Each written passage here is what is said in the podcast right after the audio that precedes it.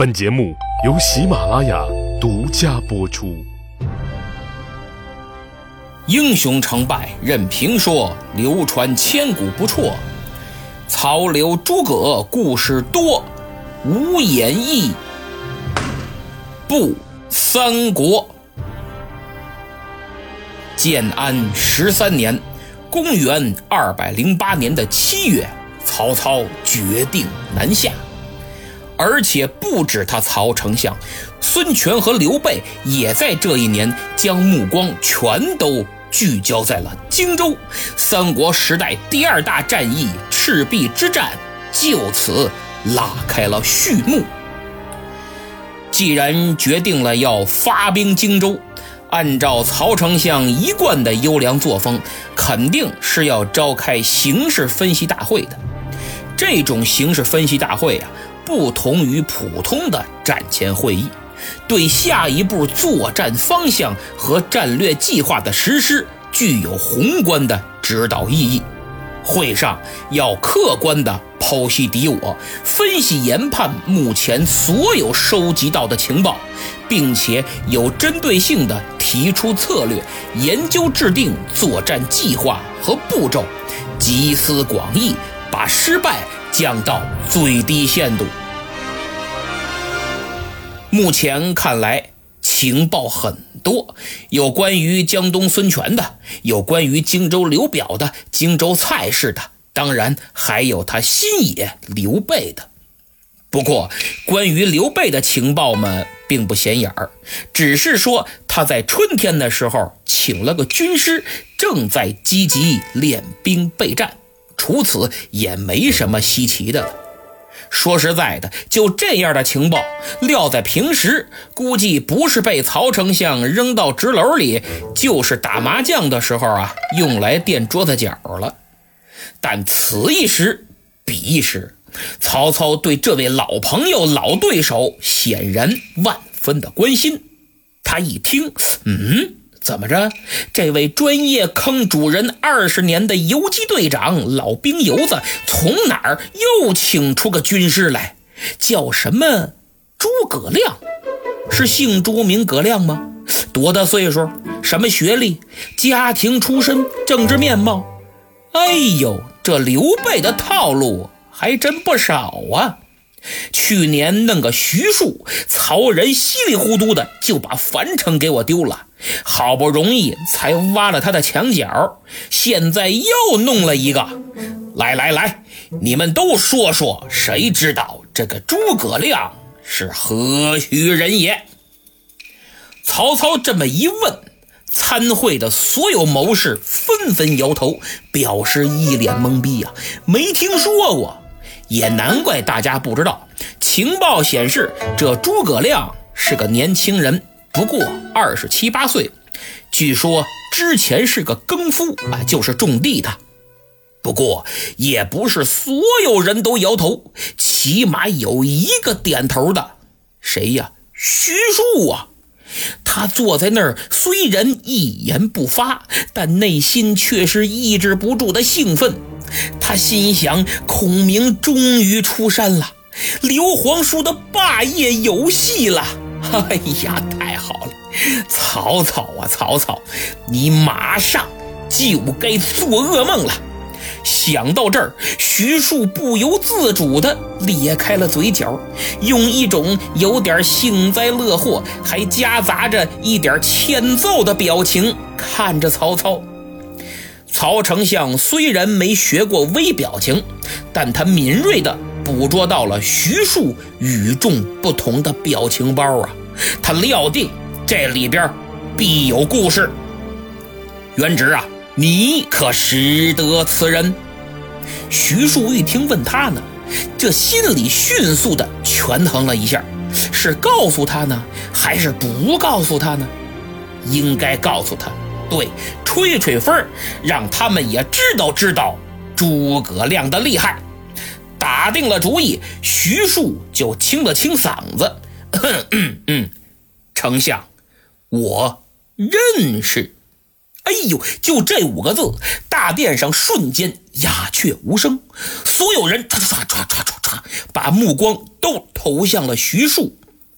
沉默几秒钟之后啊，众人马上又开始交头接耳议论起来。曹操一抬手：“列公不要喧哗，且听原旨道来。”徐庶挺了挺身，朗声说道：“诸葛亮，字孔明，道号卧龙。此人有惊天伟地之才，出鬼入神之机。黄石三料、子牙六韬、孙吴兵法无不精通。荆襄一带人皆言伏龙凤雏得一人，可安天下。这伏龙。”便是诸葛亮，凤雏便是那庞统庞士元。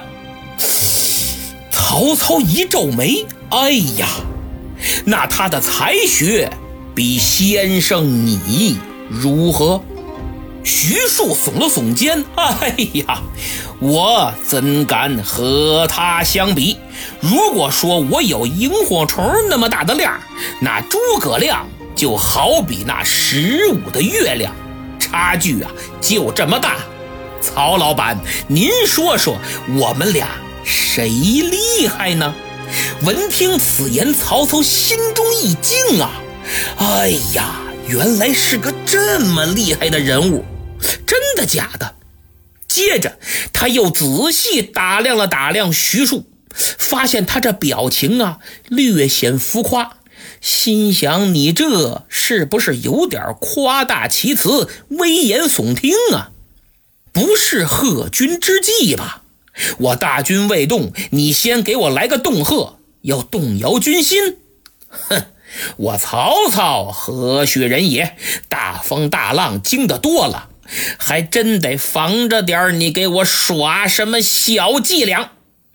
就在曹操本着怀疑一切的态度审视徐庶所言之时，夏侯惇怒了，他独目圆睁，啪一拍桌案，站起身来上前请命：“启禀丞相，元直先生的话未免太过了吧？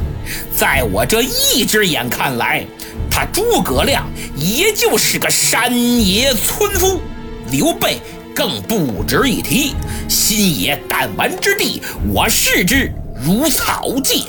请丞相给我一哨人马，我愿踏平新野，活捉刘备与诸葛，将首级献上。曹操一看呐，十分高兴，心想这关键时刻还得自家兄弟，正好他诸葛亮是骡子是马，也借机会啊牵出来溜溜。何况要进攻荆州，这新野必定是第一站。之前那曹仁兵败之仇也该报了。曹操手拿令箭，夏侯惇听令，发，命你统兵十万，于禁李典，发发，命你二人做先锋，给我拿下新野，不得有误。得令。曹操这大军一动，探马就飞报新野。刘备一听，多少？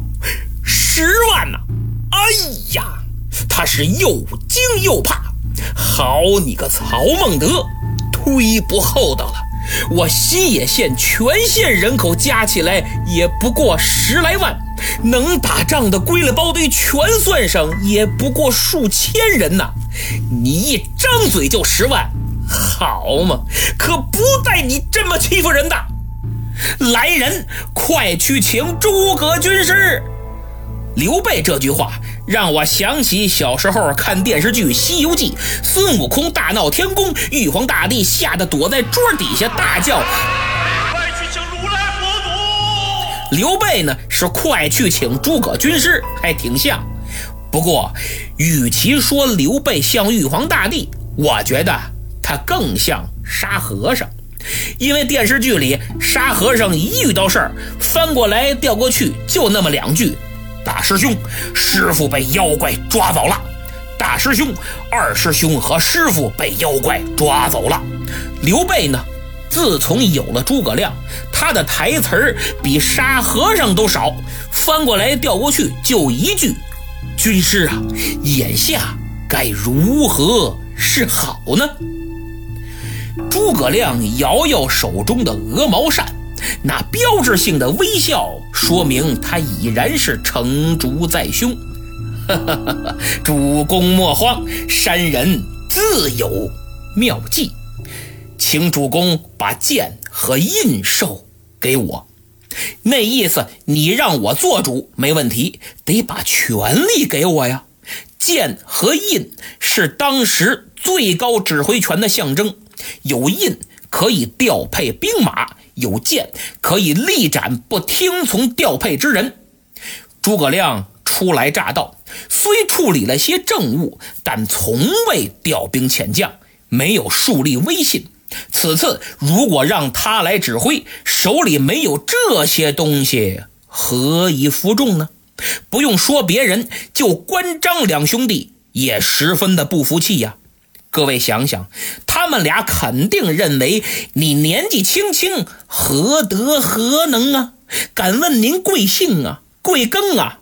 我们俩那是元老集团创始人兼合伙人。大股东，你现在虽然顶多算个 CEO，但是想管我们俩，嘿嘿，还嫩点所以这是个很现实的问题。在行政管理学中，上级对下级的影响，粗略可以分为职务影响和非职务影响。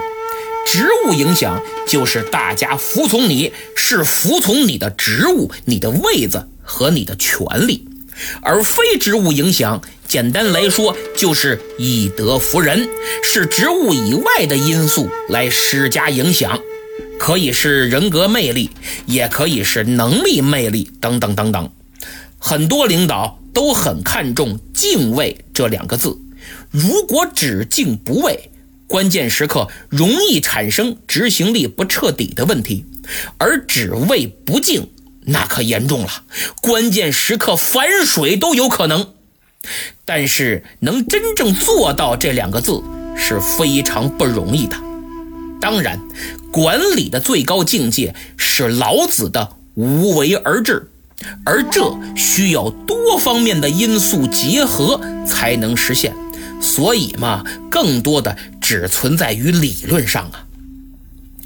诸葛亮向刘备索取剑印，就属于在管理的初级阶段，必须要借用职务影响，来最大限度的保证自己所制定的战术能够执行和贯彻。刘备当然明白诸葛亮的用意，他赶紧拱手相让，那意思我刘备都坐在了下垂手，听从军师调遣。看谁还敢给我掉腰子，这是姿态，也是用行动表态，更是对诸葛亮的全力支持啊！所以说，态度决定一切。在刘备的支持下，诸葛亮正襟危坐，点炮声仗，召开了自他出山以来的第一次军事会议，敌情通报完毕。诸葛亮是不慌不忙，稳如泰山，而在场所有的文臣武将都在用一种怀疑的目光注视着这个年轻人。就见他环视了一下四周，伸手拿起一支令箭：“关羽听令，在。”博望坡左侧有座山，名曰玉山，命你率一千人马埋伏在玉山脚下，届时放敌军前队通过，但看南面火起，纵兵出击，烧毁敌军的辎重粮草。遵令。张飞听令，在。博望坡右侧有一片树林，名曰安林，命你率一千人马埋伏于林中，只看南面火起，立即出动，直扑敌军在博望城的粮屯，一定要烧得彻底，烧个干净。得令啊！关平、刘封何在？末将在，末将在。你等为第三队，率部五百。多多准备硫磺、焰硝等引火之物，埋伏在博望坡两侧。预计今夜初更时分，敌军先锋人马定会抵达。到时见风一起，立即放火，不得有误。诸葛亮话音刚落，就听帐外噔噔噔一阵急促的脚步声，紧接着一员大将身着银盔银甲步入会场。原来是据守樊城的赵云已然奉命赶回新野，真够及时的。赵云听令，赵云在，命你率五百民兵迎战夏侯惇，但只许败，不许胜。得令。然后诸葛亮回头看了看刘备，主公啊，山人也有一支令箭给您啊，悉听军师安排。烦请主公您率军接应子龙将军，不过也是只能败不能胜，目的就是要将敌人引入咱们的包围圈儿。五支令箭给出之后，诸葛亮又吩咐孙乾、糜竺等人率所剩人马打扫战场，收缴敌军败退后扔下的辎重物资，要悉数登记造册。同时，还要准备好功劳簿和庆功宴，有功必赏，有过必罚。他诸葛亮初出茅庐就要火烧不忘。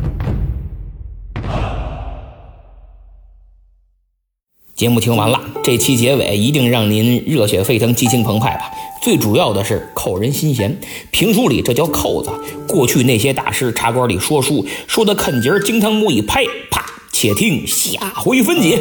哎呦，听众这个难受啊！经常茶饭不思，心里老琢磨这后边到底怎么回事啊？换现在不可能，哎，因为娱乐项目太多了。过去哪有啊？我这拉长身留个扣子，一结束您也难受，但顶多两分钟，马上王者荣耀一打就全忘了。所以现在说书太难了，说三国更难。还照搬以前说，我学袁国成大师的一字不差，感情拿捏很到位，几乎不相上下。那我听你干嘛呀？我不如直接听大师的就完了呗。论讲评书三国，袁大师那是高峰，望尘莫及。所以我和拉菲老师就得另辟蹊径，走不一样的路子，有新东西才能吸引听众。比如连通古今，比如剖析评论，比如风趣幽默等等。其实过去说三国的也很少，因为这部书人物众多，纷繁复杂，特别是考验表演功力和。历史功底，肚子里没点学问，真不敢说，不能睁眼说瞎话呀。所以私底下做功课，这书说的就慢，来钱儿就慢。我这儿卖弄学问，引经据典，说的过瘾呢。家里八口人张着嘴等着米下锅呢。再一个，现在听众不好骗呢。过去好点，听众文化素质低，你说什么是什么。现在不行，我这儿讲完了，您手机下载个原文一看，满不是那么回事儿，立马就得过来骂我骗子，往平台一举报，我就完蛋了。所以三国不好说呀，大家还是多多点赞、评分和分享，动动手指支持一下吧。上期节目抢到沙发的是新朋友，最崇拜赵云，恭喜啊！您给我评分了吗？没有就赶紧。上期结尾我说拉菲老师因为创作被折磨的不成人形，听友云姬立马讲了两个作家的励志故事啊，大家可以看看，真让人 WTH。听友 PPG 下滑盖留言说，他是个老三国迷了，正史演义看了不下三遍。他说某涛在听三国的节目里讲正史，总贬低演义，说演义就是个笑话。这位听友呢就说了两句，顶多算怼，并没有骂，结果被拉黑了。这个可能人家腕儿大，脾气都爆啊。不过就三国而言，正史和演义都精彩，而且如果没有演义故事脍炙人口、流传千年，三国的历史绝不会像今天这么火。不光是三国，隋唐也是。我认为，凡是演义流传甚广的朝代，一定是大家最感兴趣的朝代。如果没有《三国演义》，某涛的听三国点击量绝对不会这么大。不信可以对比一下其他专辑的点击量，一目了然。所以享受着演绎故事流传千年积淀下来的热度，然后自己火了扭头就骂演绎，有点不厚道。更何况演绎是经过文学再创作的，融入了作者很多智慧，具有文学价值。而历史追求真相，不能再创作呀。不过说一句抬杠的话，学历史必读的《史记》，我告诉你，那就是演绎。所以各位呀，咱别听了点正史，一瓶的不满，半瓶的咣当，就觉得肚子里有学问了，看不起这个，瞧不上那个，一副小人得志的嘴脸。好，最后说两位求点名的朋友，一位是不太严肃的凯兄，另一位是王不留行零三零一。希望大家多多分享本专辑，特别是在朋友圈拉了粉儿，在下感激不尽。咱们下次再见。